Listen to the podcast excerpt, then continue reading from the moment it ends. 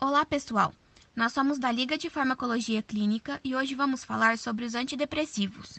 A depressão é uma doença cujo quadro clínico é caracterizado por tristeza, desesperança, alterações no sono e no apetite, incapacidade de sentir prazer no dia a dia, além de pensamentos suicidas.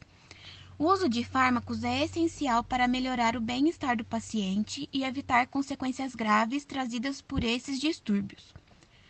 A maioria dos medicamentos utilizados nesse tratamento agem potencializando a ação da norepinefrina e da serotonina no cérebro, sendo divididos em inibidores seletivos da captação de serotonina, inibidores da captação de serotonina e norepinefrina, antidepressivos atípicos, antidepressivos tricíclicos e inibidores da monoaminoxidase.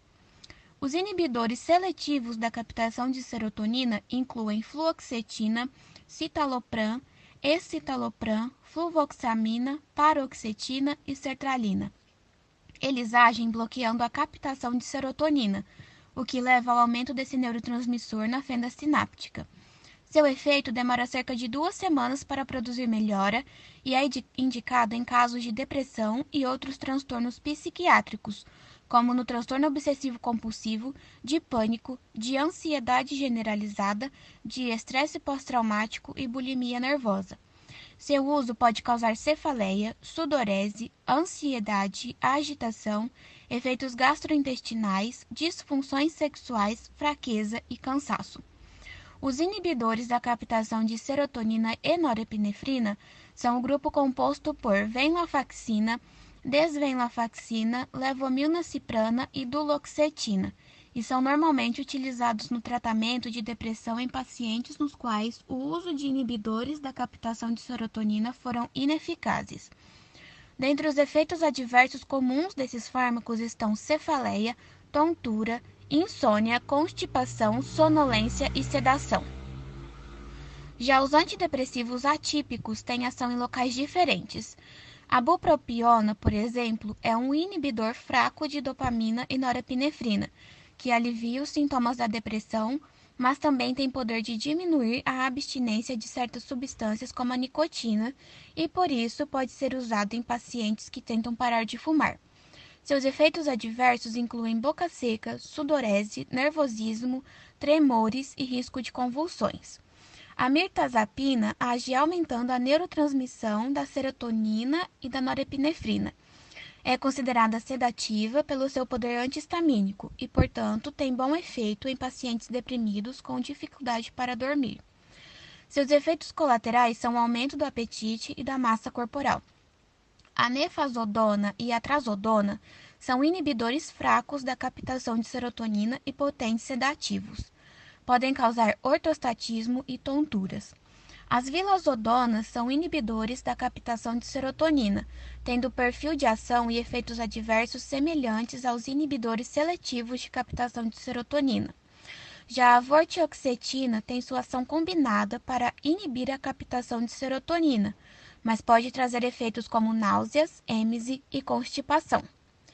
Os antidepressivos tricíclicos são o grupo que incluem as aminas terciárias, imipramina, amitriptilina, clomipramina, doxepina e trimipramina, além das aminas secundárias desipramina, nortriptilina e protriptilina.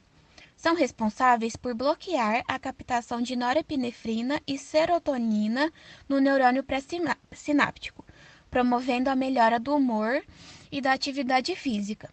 São usados no tratamento de depressão moderada ou grave e em situações de transtorno de pânico. Os efeitos adversos incluem visão turva, xerostomia, retenção urinária, constipação, agravamento do glaucoma, disfunção sexual, aumento da massa corporal, além de arritmias cardíacas que podem ameaçar a vida em casos de doses excessivas.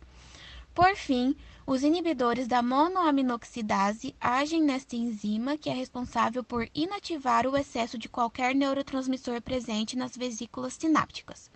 Ao inibi-la, esse antidepressivo permite que os neurotransmissores se acumulem nos neurônios pré-sinápticos e vazem para a fenda sináptica, produzindo seu efeito. Pertencem a esse grupo feneuzina, trinilcipromina, isocarboxazida e seleginlina. Apesar de seu efeito benéfico, seu uso é limitado devido às restrições de dieta exigida durante seu tratamento, que, se não for seguida à risca, pode causar crise hipertensiva com sinais e sintomas como cefaleia occipital, rigidez no pescoço, taquicardia, náuseas, hipertensão, arritmias cardíacas, convulsões e possivelmente colapso. Seu uso é indicado para pacientes deprimidos que não obtiveram resposta de outros medicamentos, que são alérgicos ou que apresentam forte ansiedade. Esse foi o nosso assunto de hoje. Conta para a gente se você gostou e não deixe de compartilhar com seus amigos. Obrigada!